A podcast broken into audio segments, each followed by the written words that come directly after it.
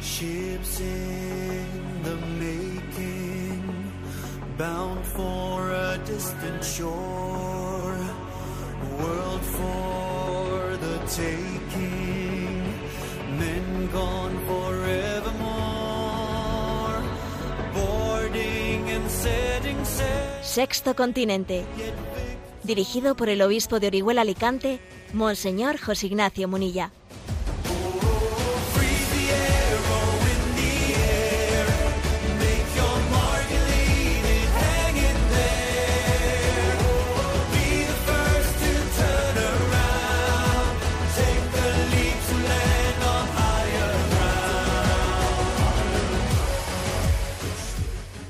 Cordial saludo a todos los oyentes de Radio María. Un día más, con la gracia del Señor, nos disponemos a realizar este programa radiofónico llamado Sexto Continente, que lunes y viernes, de 8 a 9 de la mañana, una hora menos de las Islas Canarias, realizamos aquí en directo en Radio María España.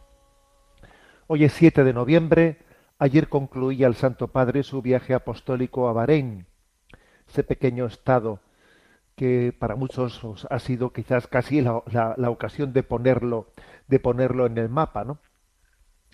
Como es tradicional, el Santo Padre en el viaje de retorno ha hecho una rueda de prensa. Y en esa rueda de prensa le preguntaban al Santo Padre por la situación de la Iglesia en Alemania con ese sínodo alemán del cual ya hemos hablado en este programa de Sexto Continente, pues en en un par de ocasiones por lo menos, ¿no? Y quiero poner en valor, quiero, quiero mostrar ¿no? al, pues al- a la audiencia de Sexto Continente las palabras, yo creo que luminosas que el Santo Padre compartió en esa rueda de prensa. A la Iglesia en Alemania la quiero católica, dijo el Santo Padre. Yo quiero católica a esa Iglesia estaba respondiendo al periodista de la agencia católica Cainea y bueno pues el Santo Padre le dijo que, que Alemania tiene una antigua historia religiosa y dice él yo le digo a los católicos alemanes Alemania tiene una gran iglesia evangélica protestante no no me gustaría otra que no fuera tan buena como esa. La quiero católica en fraternidad con la evangélica, con la, con la protestante, afirmó el Papa. Es curiosa esta respuesta, ¿eh? Es muy curiosa. Alemania ya tiene una iglesia protestante. No quisiera ¿eh? otra iglesia, otra segunda iglesia protestante, ¿eh? que en el fondo no iba a ser tan, tan protestante como la otra, ¿no? Para, para hacer una copia con la original es suficiente, ¿eh? Dice, yo quiero a la iglesia católica, no la quiero protestante, la quiero católica en fraternidad con la iglesia evangélica, con la iglesia protestante. Tenemos que vivir, sí, ¿no? Pues en, en, en ecumenismo, pero manteniendo nuestra identidad, no siendo subsumidos ¿eh? por, por, una, por una iglesia protestante, la cual ya fue subsumida en buena parte por el espíritu del mundo, ¿no? Como la iglesia anglicana, etcétera, ¿no? Que hemos ido viendo en, pues en las décadas anteriores, como por ejemplo los sínodos de la Iglesia de Inglaterra poco a poco iban sínodo tras sínodo asumiendo toda la mentalidad del mundo, pues, pues eh, con el paso de los años, ¿no? Para eso ya tenemos, ¿no? Nosotros no vamos a seguir esa esa estela. Para eso ya tenemos a quienes la han seguido y nosotros no vamos a ser una copia de ella. ¿eh? Repito pues esta, esta expresión que me parece muy, aparte también irónica, ¿eh? tiene un punto de ironía y tiene también un punto de, yo diría, de sentido, de sentido crítico muy grande, ¿no? Yo digo a los católicos alemanes, Alemania tiene una gran iglesia evangélica ¿eh? o protestante, ¿no? No me gustaría otra que no fuera tan buena como esa. La quiero católica, en fraternidad con la evangélica. ¿eh? Y bueno, este fue su, digamos, su, su, párrafo estrella, ¿no? Aunque luego pues dijo más cosas. Lamentó que en ocasiones se pierde el sentido religioso del santo pueblo fiel de Dios, que el pueblo fiel de Dios tiene un sentido religioso que se pierde cuando se caen en discusiones éticas, en discusiones de coyuntura, en discusiones de políticas eclesiásticas, en discusiones que son consecuencias teológicas, pero no son el núcleo, el núcleo de la teología. Recordáis que en este programa de Sexto Continente hablamos eh, y de que el gran problema o el origen del problema que sabía que se estaba visualizando en el sínodo alemán era haberse, aportado, haberse apartado de lo esencial, de lo esencial, ¿no? Por eso alentó el Santo Padre a buscar qué piensa el, pueblo fiel de Dios, qué siente, e ir allí a buscar en realidad qué hay en el corazón de esa religiosidad que se encuentra en los abuelos, en los abuelos, dijo el Santo Padre, buscad en las raíces del pueblo, del pueblo alemán, ¿no? Y dice el Papa, yo no digo que, que se vuelva atrás, se refiere, no, no, si no se trata de tener nostalgia del pasado, ¿no? Pero la fuente de la inspiración está en las raíces, en las raíces. Iza las raíces. Todos tenemos, dice el Papa, una historia de, la, de las raíces de la fe, todos los pueblos la tienen, reencontradla. Fijaros ¿eh? lo que dice el, el, Santo Padre. Iza las raíces, iza los abuelos, preguntadles, ¿no? Que estáis perdiendo el oremus. Bueno, esto de perdiendo el oremus lo digo yo, ¿no? Y luego citó, citó el Papa, pues una frase de, un poeta, de un poeta alemán, Olderlin, con una expresión muy, muy bella, ¿no? Dice, hacedlo, ¿no? para que el hombre mantenga lo que juró de niño. Para que el hombre mantenga lo que juró de niño. De niños juramos fidelidad, ¿no? No vaya a ser que con el transcurso de las décadas haya entrado la mundanidad en nosotros y ahora seamos unos perjuros con respecto a la fidelidad en la fe. Esa, esa promesa, esa, ese juramento de fidelidad que hicimos de niño. Por eso volved a las raíces, preguntad a vuestros abuelos, ¿no? Dice el Santo Padre.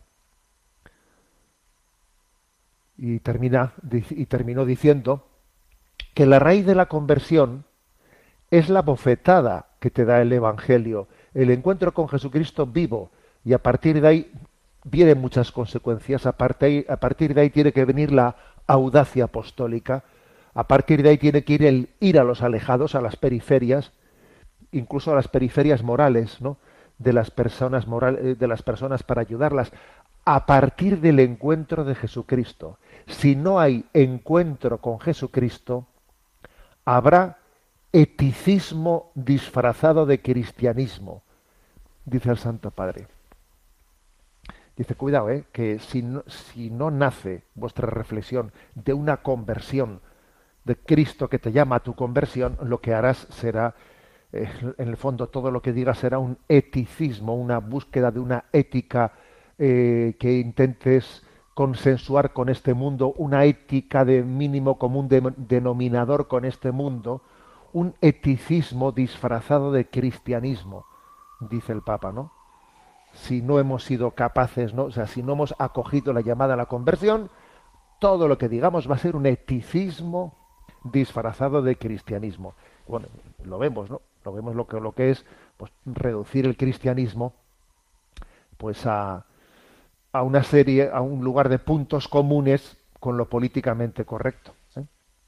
Bueno, por lo tanto, creo que estas declaraciones del Santo Padre en esa, en esa rueda de prensa que ayer hizo en el avión son, son luminosas, ¿eh? son muy actuales, ¿no? Y, y después de, las, y después de los comentarios que en este programa de Sexto Continente hemos hecho sobre el, por la deriva del sínodo alemán y el riesgo que tiene, ¿no?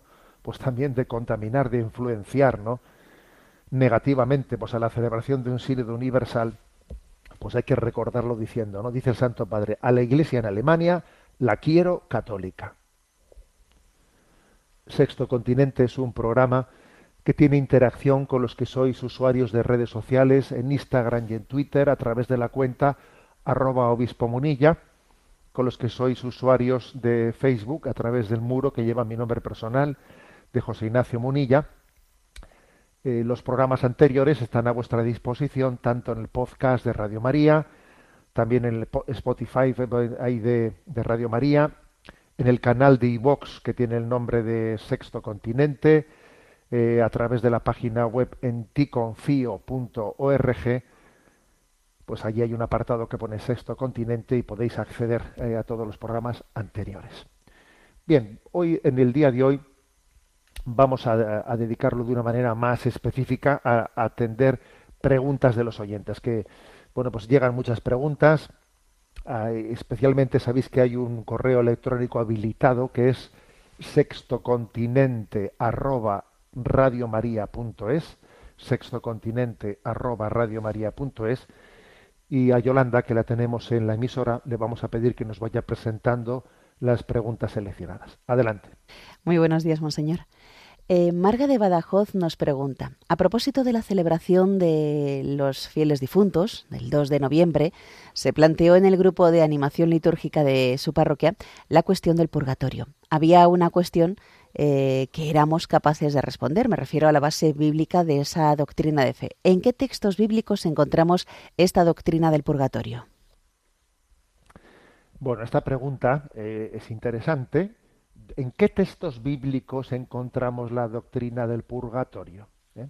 Pero antes de empezar a responderla, conviene que digamos, conviene que recordemos que las fuentes de la revelación son la tradición y son y la escritura. ¿eh? Entonces no no debemos de buscar únicamente en la escritura eh, pues digamos la fuente para entender nuestra fe, sino también tenemos que buscar en la tradición y sobre todo en cómo la tradición ha leído la escritura, ¿eh?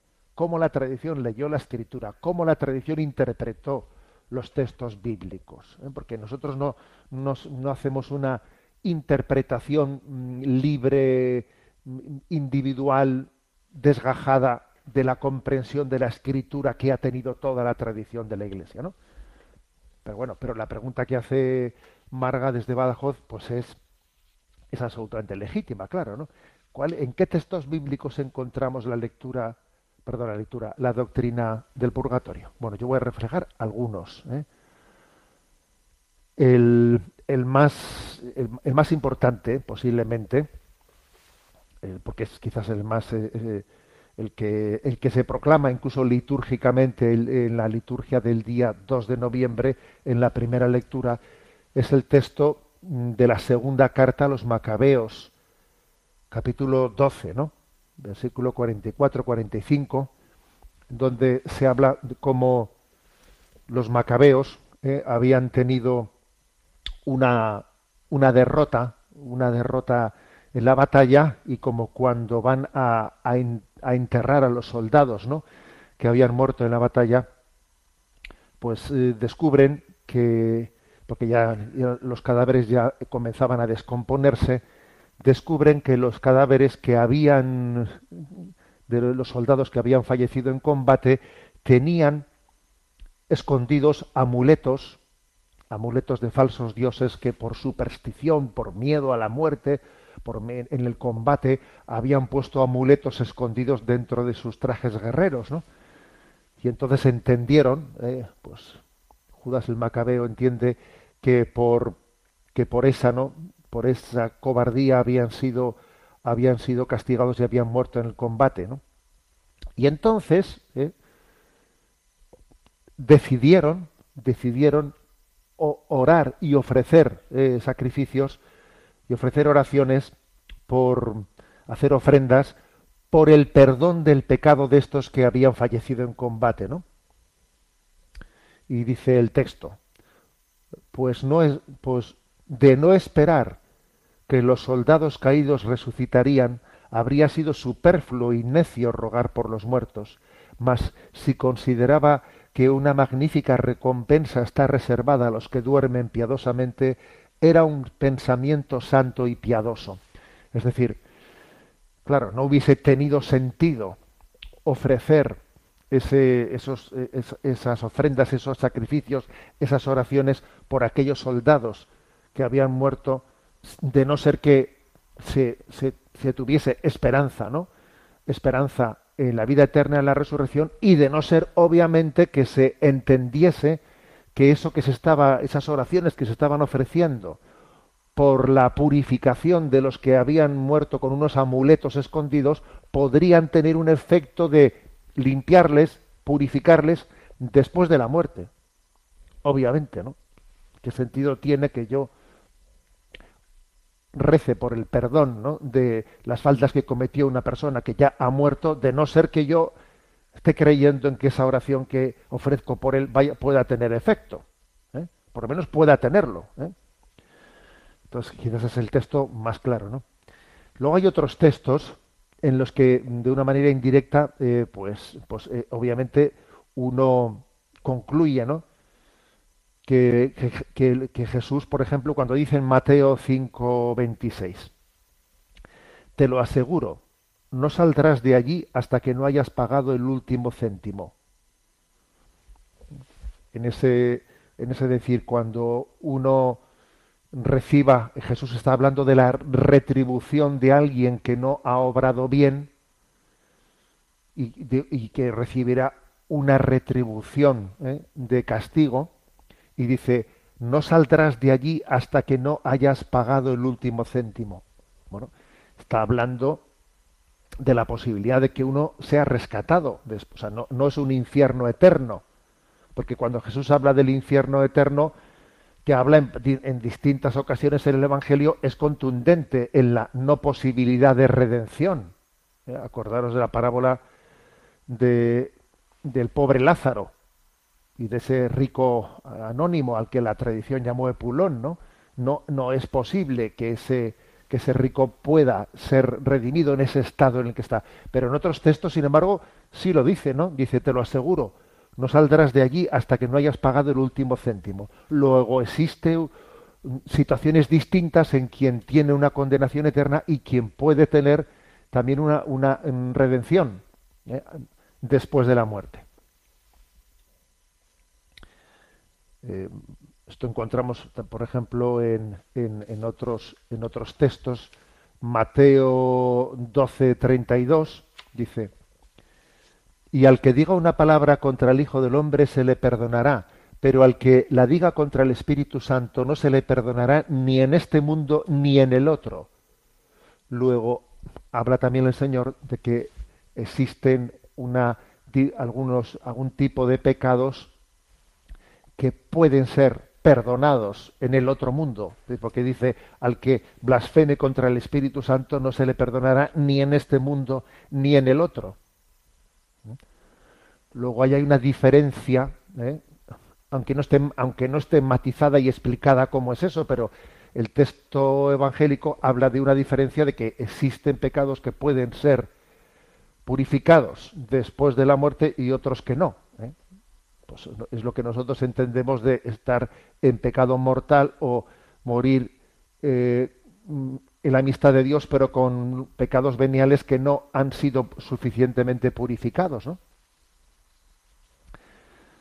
Por ejemplo, otro texto, Primera Corintios capítulo 3, versículo del 11 al 15, ¿no? Dice, pues nadie puede poner otro cimiento que el ya puesto, Jesucristo. Y si uno construye sobre este cimiento con oro, plata, piedras preciosas, madera, heno, paja, la obra de la cual quedará al descubierto, la manifestará el día que ha de revelarse por el fuego, y la calidad de la obra de la cual la probará el fuego. Aquel cuya obra, construida sobre el cimiento, resista, recibirá la recompensa, mas aquel cuya obra quede abrasada, sufrirá el daño. Él, no obstante, quedará a salvo, pero como quien pasa a través del fuego. Bueno, este texto de San Pablo, que es un texto misterioso, ¿eh? Hay que ver cómo lo leyó la tradición.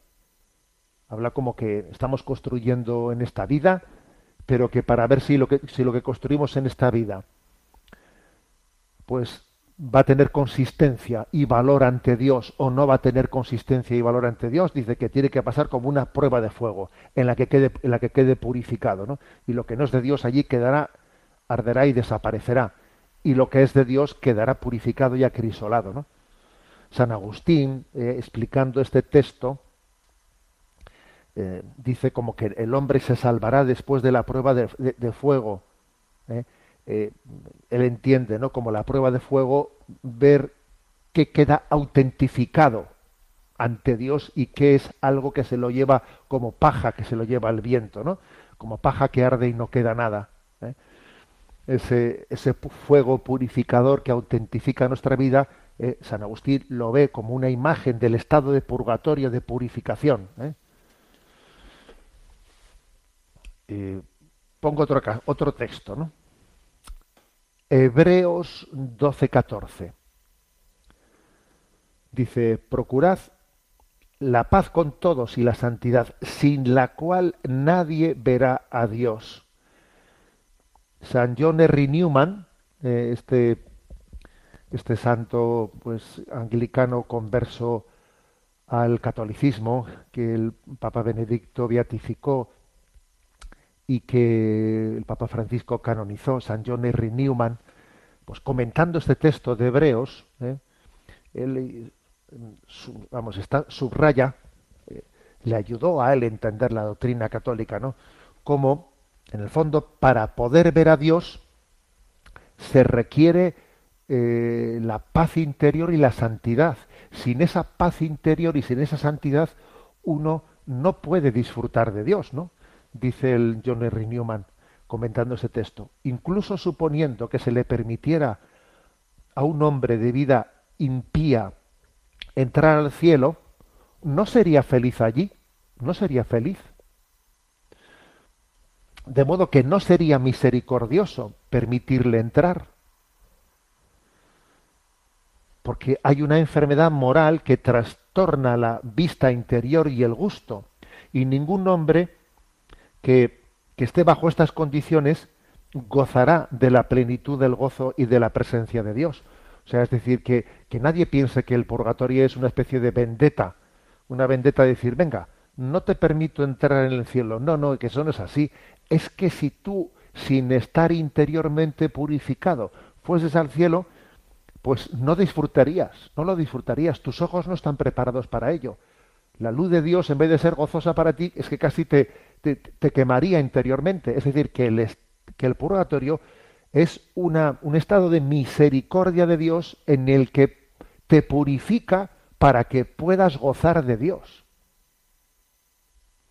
Fijaros, así interpreta San John R. Newman este, este punto, ¿no? diciendo, hace falta, digamos, la, paz interior y la santidad para poder gozar de la visión de Dios. Si no es que no puedes gozar de ella. ¿eh? Bueno, eh, hay, digamos, pues bastantes mm, salmos, salmos en los que San Agustín, San Ambrosio, Orígenes, Orígenes también leían, ¿no? Leían los salmos viendo en ellos una imagen, una imagen del purgatorio, mm, Por ejemplo, ¿eh? el Salmo 66, 12. Dejaste que, que un cualquiera a nuestra cabeza cabalgara, por el fuego y el agua atravesamos, mas luego nos sacaste para cobrar aliento. O sea, hay salmos que hablan de que pasamos por el fuego para ser purificados y luego nos libras de él para recobrar aliento. Y entonces, bueno, pues Orígenes, San Ambrosio, los padres de la Iglesia veían en, estos textos de en estos textos de, los, salmos imágenes de, la purificación del purgatorio, ¿no? Bueno, como, o por ejemplo, Mique, Miqueas 7.9, Malaquías 3.3, Isaías 4.4. ¿eh? Bueno, estos, textos fueron interpretados así. Por ejemplo, San Agustín en su obra Ciudad de Dios interpreta así Isaías 4.4, ¿no? Cuando haya lavado el Señor la inmundicia de las hijas de Sión y las manchas de sangre de Jerusalén haya limpiado del interior de ella, con viento justiciero y viento, abrasador. San Agustín ve en eso una cuando haya lavado las inmundicias de, de las hijas de Sión está viendo la imagen de ese estado de purificación después de la muerte. Bueno, como digo, eh, obviamente el cielo y el infierno, por ser estados eternos, su presencia en la Sagrada Escritura es eh, clara, no clarísima. ¿eh? clarísima.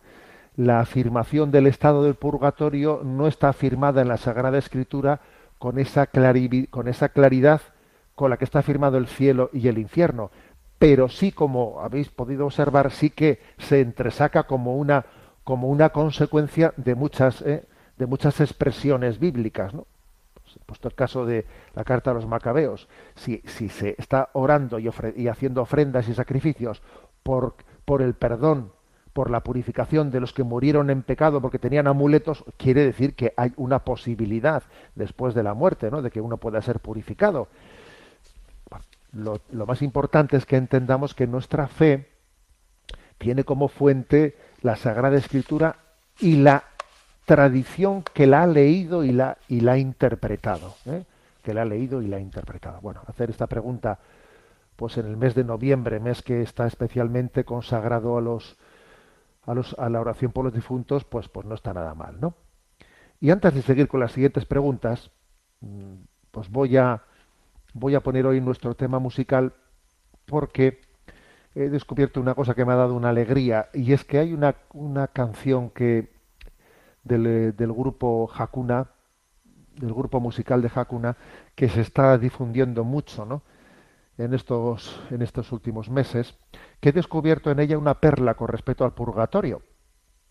Es una canción que se llama Noche, en la que, bueno, vais a verla, es muy bella, en la que se pide, Señor, ten piedad, Kiri eleison, Kiri eleison, ten piedad de nosotros. Y se hace un repaso de los sufrimientos del mundo, ¿no?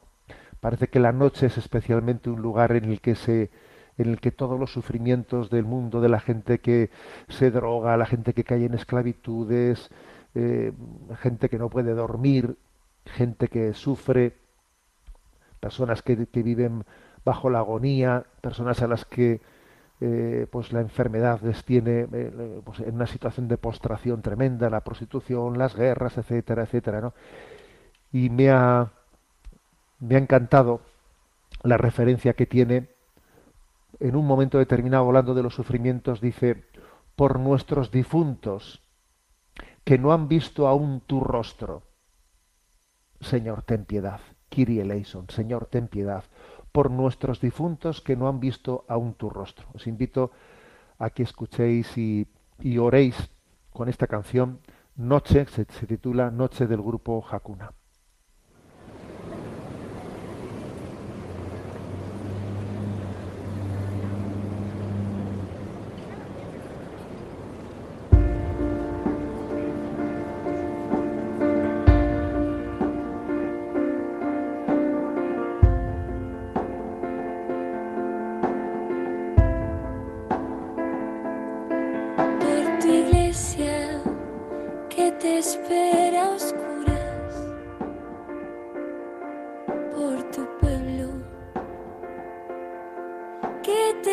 te reza guardando la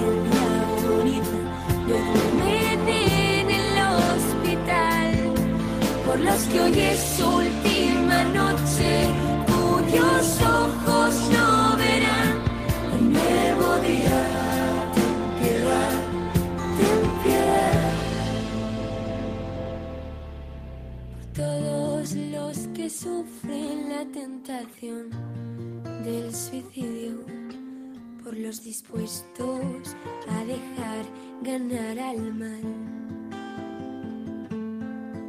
por aquellos cuyas noches son interminables y a los que la angustia les ha quitado la paz.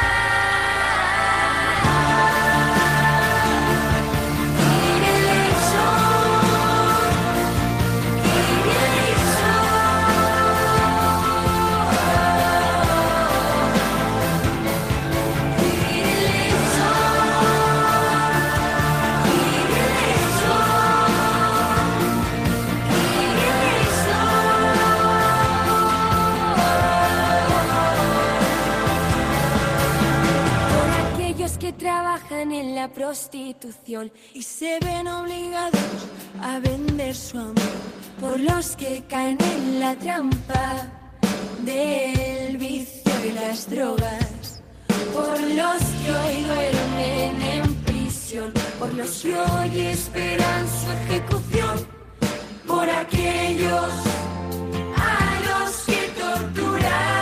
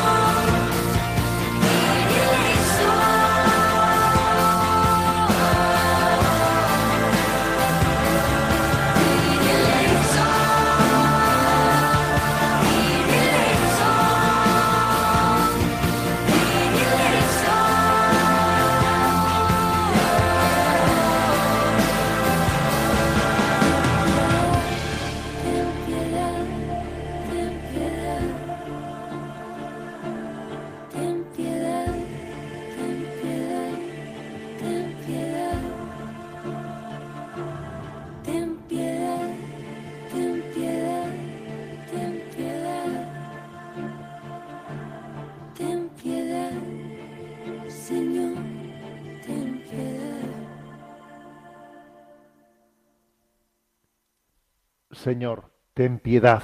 Eh, la verdad es que es impresionante pedir misericordia a Dios de esta, de esta forma, ¿no? Por los que hoy es su última noche, cuyos ojos no verán el nuevo día. Pedimos, yo creo que es muy importante, ¿no? Que nos acostumbre- acostumbremos a pedir por los que hoy fallecerán, por los que están en los últimos momentos de su vida, para que Dios prepare su alma para el encuentro eterno con Dios para que les dé ese don de la conversión, ¿no? Que acojan el perdón y la misericordia de Dios en el último momento de su vida, acostumbrarnos a esto. Por ejemplo, cuando comienza, por ejemplo, ¿no? Bien las vacaciones, una operación salida, salen los coches, sabemos, porque estadísticamente es así, que habrá muchos accidentes, habrá personas que mueran. Cuando pasa uno delante de un hospital y sabe que en ese hospital fallecen diariamente muchas personas, cuando abrimos un periódico vemos las esquelas, nos tenemos que acostumbrar a orar, a pedir, ¿no? por los que en este momento, que viven el momento de su tránsito, el momento de su tránsito, los que tienen la tentación del suicidio. También me impresiona que la canción dice por los que hoy serán ejecutados. Uno que sabe que ha llegado en un país en el que exista la pena de muerte, no sabe que ha llegado el día de su, de su ejecución. Bueno, Señor, ten piedad. ¿eh? Y creo que es, que es hermoso, ¿no? Que en este mes de, de, los difuntos pidamos también por nuestros difuntos que no han visto aún tu rostro. Señor, ten piedad. Dale, Señor, el descanso eterno y brille para ellos la luz eterna, su al- sus almas y las almas de todos los fieles difuntos por la misericordia de Dios. Descansen en paz. Amén. Continuamos el programa de Sexto Continente. Y a, a Yolanda, que la tenemos en la emisora, le pedimos que nos siga presentando las preguntas que han llegado a sextocontinente arroba radiomaria.es. Sextocontinente arroba radiomaria.es. Álvaro de Segovia nos comparte. Recibo diariamente el envío de su homilía por el canal de YouTube y me ha llamado especialmente la atención el comentario que hizo ayer domingo en el que afirmaba que el martirio hubiese sido imposible en el seno de una iglesia contagiada de relativismo. Me parece una afirmación valiente y clarividente que le agradecería que comentase en antena en su programa de Sexto Continente. Bueno, esa afirmación la hice ayer ¿eh? en el comentario de, la, de la liturgia del domingo 32 del tiempo ordinario, porque por dos cosas, ¿no? Porque la primera lectura hablaba del martirio de los macabeos, de esa madre que fue junto con sus siete hijos fueron martirizados, ¿no? Por negarse, ¿no?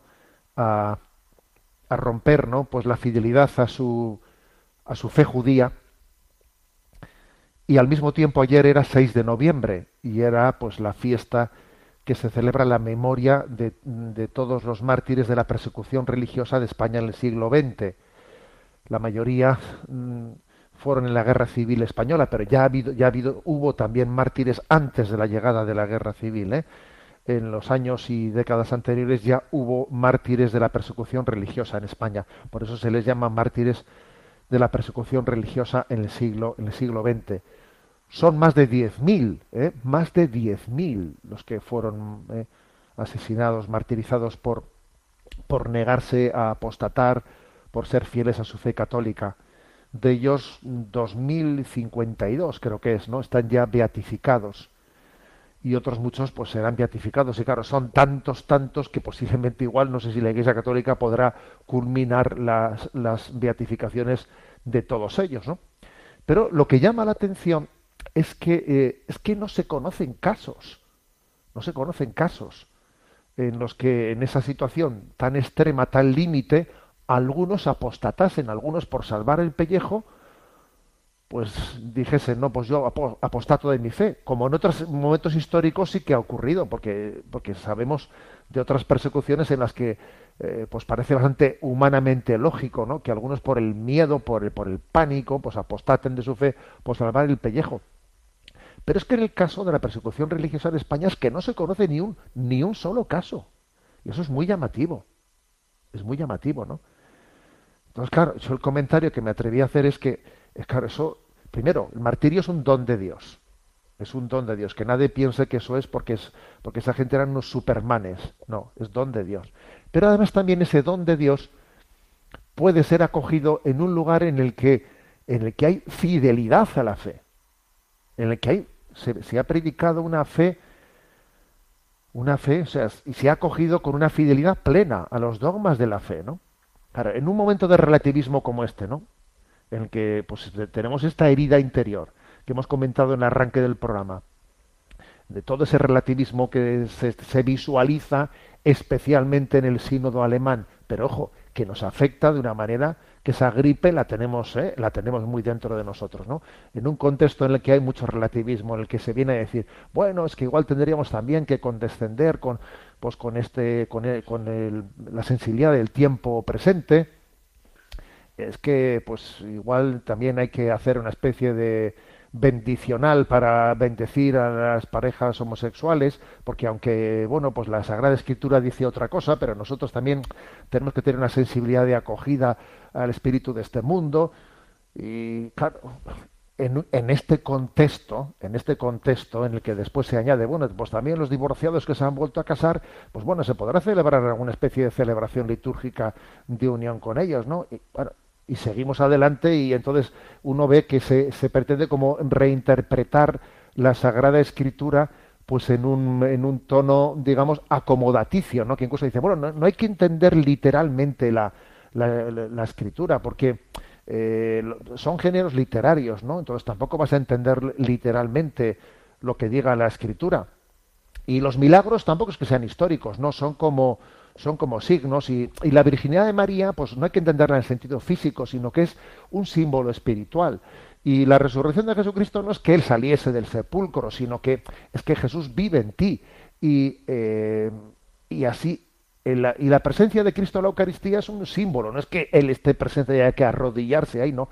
Esa especie de contagio de relativismo, eh, de reinterpretación desde el relativismo del conjunto de la fe, haría imposible, repito, imposible que, que quien está contagiado de ese relativismo pudiese, pudiese recibir el don del martirio como se recibió pues en ese contexto histórico, ¿no? Pues de los años 30. O sea, impensable. Impensable. Porque, claro, porque el relativismo el relativismo ensegui- enseguida haría una especie de lectura lectura pues decir bueno pues tampoco hay por qué tomarse esto tan tan literalmente eh, pues yo eh, dentro de mí eh, dentro de mí digo una cosa y con la y con los labios digo otra pues con los labios digo lo que haya que decir para salvar el pellejo y dentro de mí pues ya veré yo qué es- cuáles son mis sentimientos que también hay que intentar llegar a una especie de acuerdo eh, o un mínimo acuerdo con este mundo no es que el martirio sería impensable en una iglesia contagiada del relativismo, porque enseguida se buscaría algún, eh, alguna reinterpretación subjetivista relativista para escaquearse del martirio, claro. Entonces yo creo que la celebración de los mártires, como la que ayer día 6 de noviembre, ¿no? Pues se tenía, pues, y con esa primera lectura del martirio de los macabeos y de la madre de los macabeos, esa mujer que fue capaz de ver cómo sus siete hijos eran uno por uno, eran, eran martirizados y asesinados, y esa, esa madre que alentaba a sus hijos a que fuesen fieles en la fe, pues es una llamada para decir, Señor, ten piedad de nosotros, ten misericordia de nosotros y danos el don de la fe, de la fe.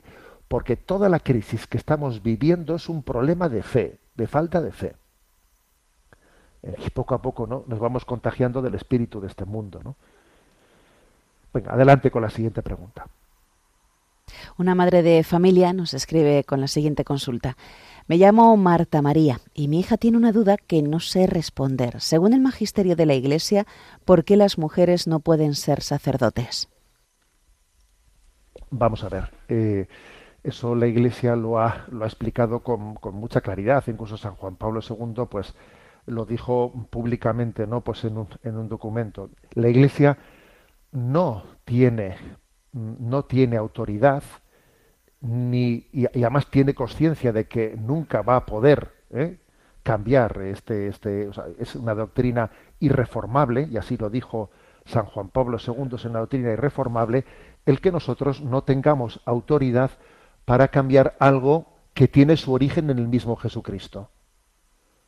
Jesucristo eligió a doce apóstoles varones, siendo así que también tenía entre sus seguidores grupos de mujeres, lo cual era algo absolutamente también novedoso y sorprendente, es decir, que no cabe decir que Jesucristo se dejase condicionar por el espíritu de su época, no, porque él tenía, ¿no?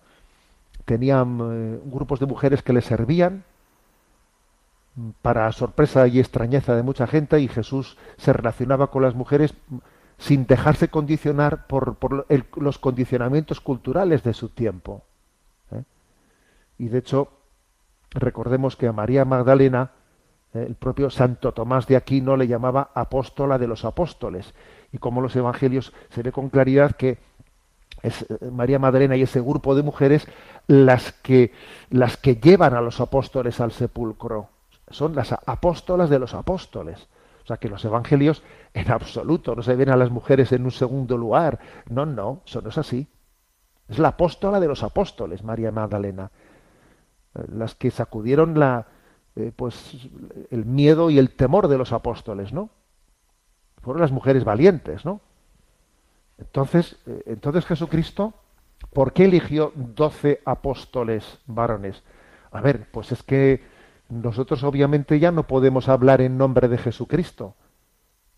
Él nos tendría que, responder a esa pregunta. Podemos intuir, podremos intuir que quizás también existe aquí una, una, una cierta conveniencia de sacramentalidad, que, de que el apóstol, el sacerdote, el sacerdote es sacramentalidad de Cristo y Jesucristo, bueno, pues es, es varón. ¿eh? Y Jesucristo como varón también tiene una, un- una imagen mística de que es el esposo de la iglesia. Cristo es el esposo de la iglesia. Y entonces, mm, pues un, un obispo tiene este anillo en su dedo que es imagen del desposorio con la iglesia, le identifica con Cristo, esposo de la iglesia. Podemos intuir, ¿no? Este tipo de razones, digamos, de, de místicas o de, o de conveniencia en la que la propia identidad de ser hombre, ser mujer, configura también tu espiritualidad, configura tu forma de identificación con Jesucristo. Hoy en día que no se le da ningún tipo de importancia ¿no? al ser hombre, al ser mujer, ojo, ser hombre y ser mujer configura tu identidad y tu propia espiritualidad, tu forma de relación con Dios, tu vivencia ¿no? de tu relación con Dios. Intuimos ¿no? que, que detrás de, de esa decisión de Jesucristo se pueda, ¿no? se puedan encontrar ese tipo de razones eh, místicas. Pero la razón, la razón, ¿no? De por qué según el magisterio de la Iglesia eh, no puede cambiar la Iglesia eso, pues está en que tiene su origen en Jesucristo y la Iglesia si cambiase lo que tiene su origen en Jesucristo, pues bueno, pues la Iglesia se ha acabado, ha terminado sus días, porque ya no es servidora de Jesucristo, es otra cosa. Adelante con la siguiente pregunta. Un oyente llamado Juan Carlos Moro escribe diciendo, ¿cómo es posible que a usted en ciertas páginas web religiosas le califiquen de enemigo del Papa Francisco, cuando es rara la charla suya que no cite en sentido muy positivo al, Santo Padre? Gracias por su magisterio valiente y evangélico. Bueno, he recibido unos cuantos correos de este estilo, he seleccionado el de Juan Carlos, a propósito de que, claro, ha habido por ahí algunas páginas que con motivo de pues de ese acto que se hizo de, de, homenaje al Papa Benedicto, a nuestro Papa emérito, pues yo allí estuve presente y dije, pues bueno, hice una intervención que tenéis por ahí en, en YouTube, gracias Benedicto, y entonces, es curioso, ¿no? Bueno, bueno yo, yo, yo estaba convencido eh, de que eso iba a ser así, porque uno conoce, conoce lo que hay detrás de, eh, de ciertas manipulaciones mediáticas, ¿no? Y que además conocemos que por desgracia no pues en la Iglesia de España pues tenemos un problema serio en que determinadas páginas de información religiosa pues eh, principalmente digital pero luego de ahí el digital salta a veces al papel pues son están llevadas a cabo por personas que no tienen la más mínimo sentido eclesial no lo tienen y, y se sirven de pues de su servicio pseudo periodístico pues para sus para la manipulación ideológica ¿no? de la vida de la iglesia para hacer para intentar llevar la vida de la iglesia a su fin ideológico ¿eh? a su fin ideológico ¿no?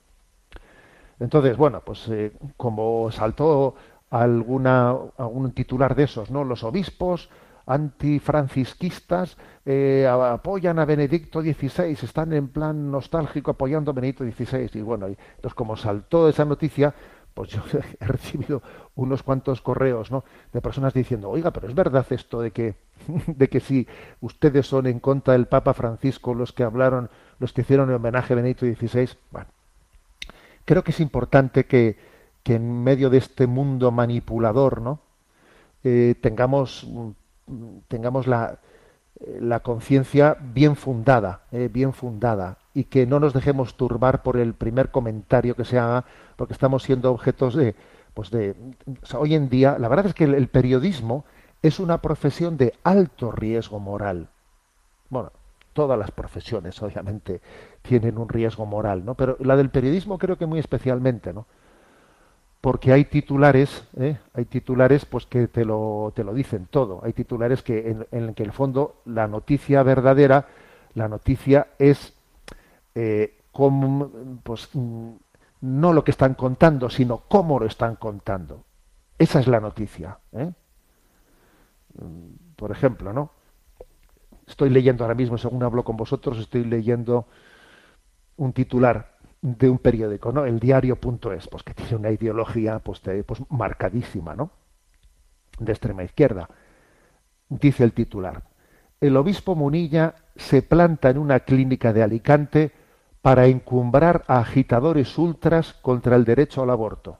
A ver, vamos a ver. Esto no es un titular que da una información, sino que es la expresión de una ideología de quien ha escrito esto. Entonces, distingamos entre noticia y, utilización de una noticia para plasmar la ideología de un, de un periodista. Esa distinción es clave. Entonces, hoy en día está ocurriendo que, que determinados periodistas y círculos, ¿no? que se dicen francisquistas, lo que hacen es una interpretación totalmente manipulada del magisterio contra el propio magisterio. O sea, utilizan, ¿no?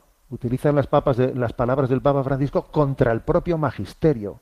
Es una utilización manipulada. En el fondo, no es que no creen, ellos que dicen, que se dicen francisquistas, no es que no crean el Papa Francisco, no, es que no creen ni siquiera en el pontificado, no creen ni siquiera en el sucesor de San Pedro.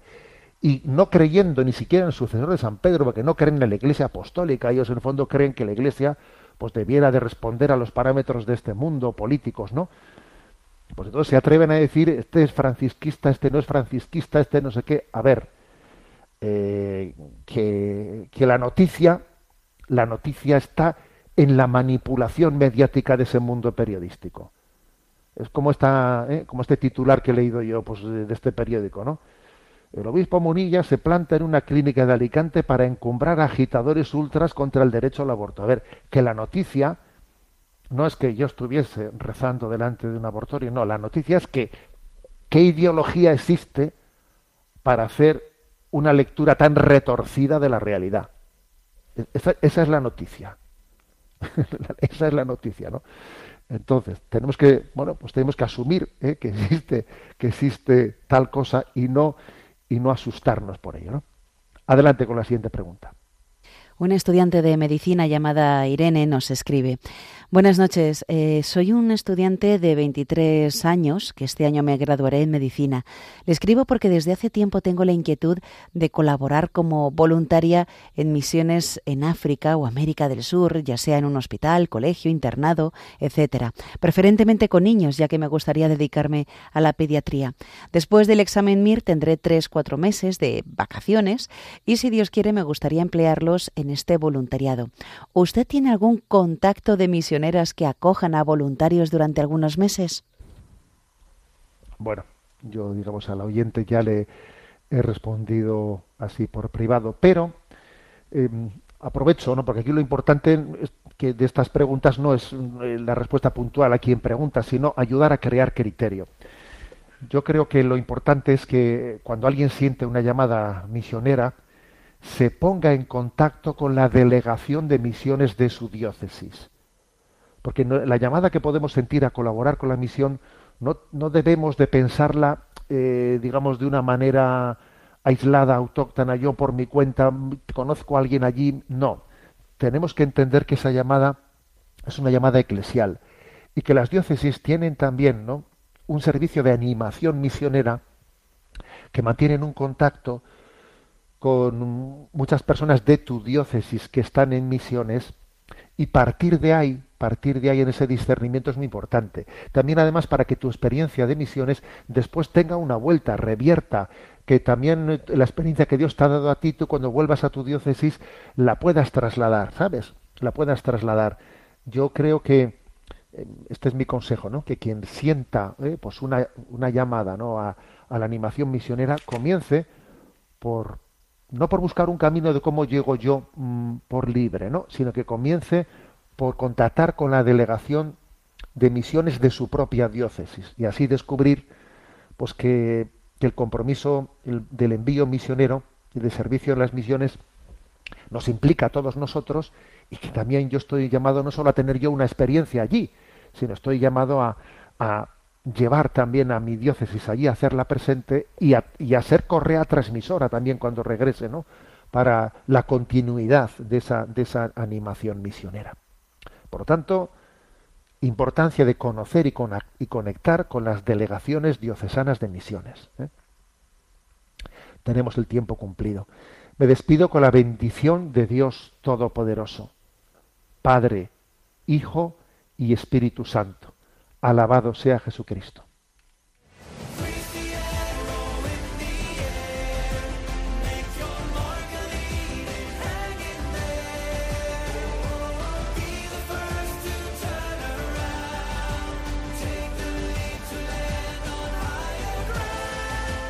Finaliza en Radio María, Sexto Continente, dirigido por el obispo de Orihuela Alicante, Monseñor José Ignacio Munilla.